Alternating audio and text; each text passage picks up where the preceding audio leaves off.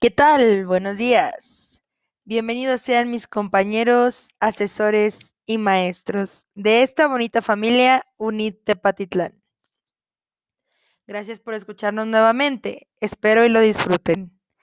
Mi nombre es Denise Aguirre, estudiante de la carrera de Mercadotecnia. Cuento con la edad de 18 años y vivo en Arandas, Jalisco.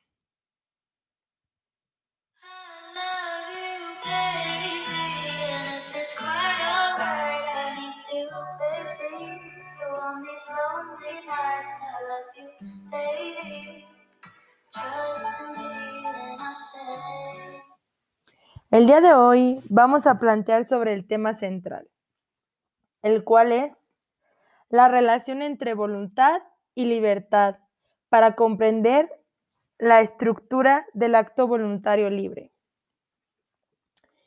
Como dijo mi buen amigo George Bernard, la libertad supone responsabilidad.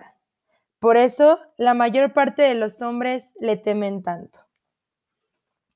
Los temas principales de hoy son la voluntad y la libertad. La voluntad es la capacidad de un ser racional para adoptar un determinado tipo de actitud o de postura, capacidad para realizar determinadas acciones que de antemano se había fijado o propuesto el individuo.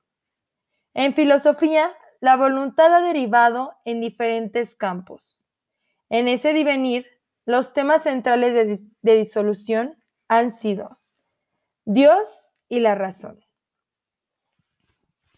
Por otro lado, tenemos la libertad.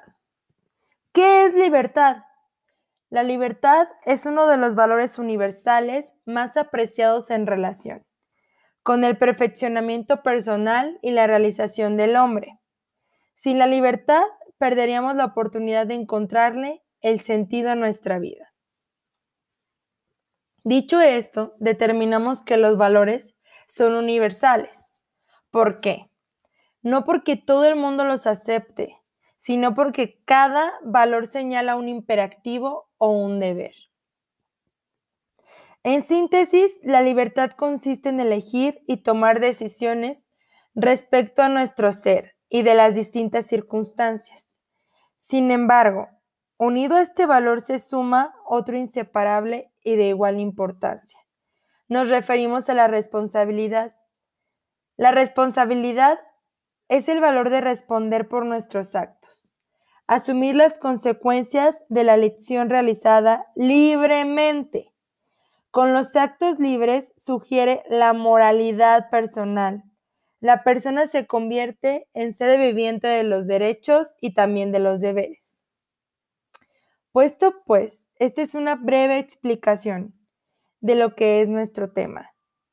Dicho esto, los, los dejaré reflexionar un poquito y ahorita regresamos.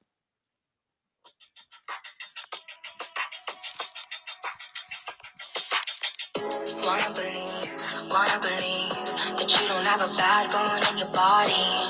But the bruises on your ego make you go, wow, wow, wow, yeah. Wanna believe, wanna believe that even when you're stone cold, you're sorry. Tell me why you gotta be so out of your mind. Yeah, I know you're joking on your fears. Already told you I'm right here. I will stay by your side.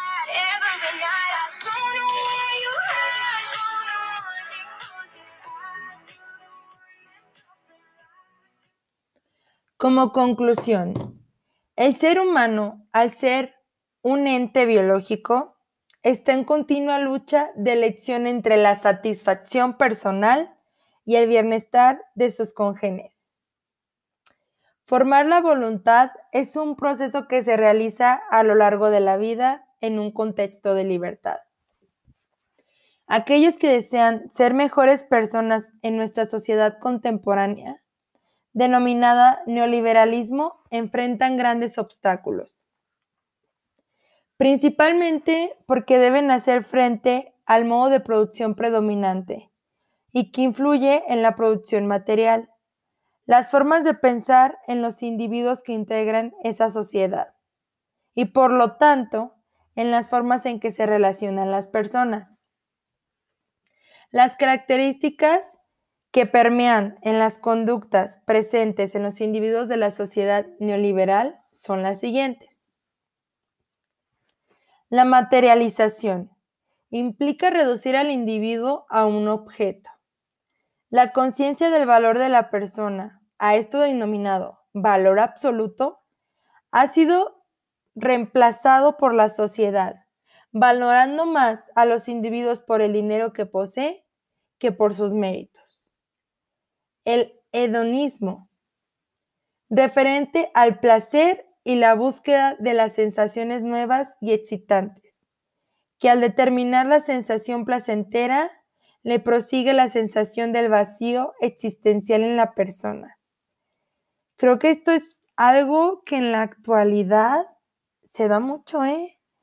Los jóvenes y la mayoría de personas solo se enfocan en lo que les hace sentir placer y ya llegan a sus cuartos o se encuentran en un momento de, soledad fuera de la sociedad y del contexto actual y oh cielos, encuentran su vacío personal y no pueden estar solos, no saben vivir con eso, no se aman, y eso es algo muy duro. Por otro lado, tenemos la inmediatez.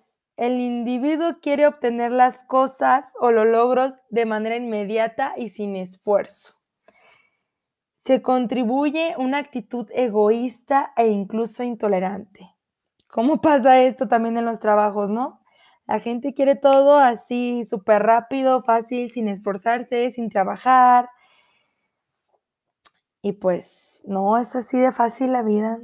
Hay que enfrentar y ir superando obstáculos para llegar a la meta. La sociedad del consumo, la idea de ser mejor persona, se dirige a una de las cualidades eternas que no implica facultades del intelecto, lo espiritual o lo cultural. Se persigue principalmente tener riqueza, dinero, coche, lujos, en lugar de prosperidad. Vida espiritual, armonía, salud y familia quedan como segundo plano. La actitud social permisiva. Hablamos acerca de la interpretación errónea de la libertad, el relativismo y la indiferencia y falta de responsabilidad de los formadores, padres, docentes, autoridades. Existe un vacío del principio de la autoridad y disciplina. Individuos cada vez más jóvenes consumen y practican vocabulario y conductas reproducidas de programas de televisión, del cine o de personajes de internet. Pues wow, esto ya lo había comentado la maestra, ¿no? Pierdes la libertad y dejas de ser libre. Hay que quedarnos con esto como conclusión. Lo dejo para que lo reflexionen, esperando que tengan un bonito día, una excelente semana. Muchas gracias por su atención.